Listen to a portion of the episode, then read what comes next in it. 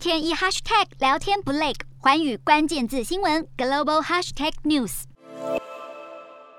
世卫在二十四号召开年度执行委员会议，秘书长谭德赛在开幕致辞时表示，他二零二零年一月三十号宣布新冠肺炎构成国际突发公卫事件，即将满两年。并强调，当时在中国以外的病例不到一百例，且没有死亡病例。但两年后，全球共有约三亿五千万例确诊病例，超过五百五十万人死亡。谭德赛表示，如果各国采取全面作为抗疫，今年有望结束疫情大流行的严重阶段。但这需达成各国百分之七十人口接种疫苗的目标，且必须有效的管理，降低死亡率。但同时，他也提醒大家，Omicron 不可能是最后一个变种病毒。谭德赛表示，国际社会需学习与病毒一起生活，各国。都处于不同处境，必须以谨慎、循序渐进的方式合作，走出大流行的严重阶段。不过，执委会上另一个焦点就是谭德赛与母国伊索比亚发起冲突。伊索比亚代表批评谭德塞散播错误讯息，要求调查，但会议主席搁置提议，终止一国代表继续发言。伊国与谭德塞的冲突在这次执委会议白热化。谭德赛虽然是前伊索比亚外长，但近年他的家乡泰格瑞省执政党泰格瑞人民解放阵线与伊国政府交火，军方曾指控谭德赛替泰格瑞人民解放阵线获取武器与外交支持，而谭德赛则是频频批评伊国当局，指泰格瑞省内是被系统性封锁。对此，伊索比亚政府很不满，向世卫要求调查谭德赛，因为他对内战的言论是有害的错误资讯，更是不当行为。而谭德赛今年将竞选世卫秘书长第二任期，但并并没有获得伊索比亚现任政府支持。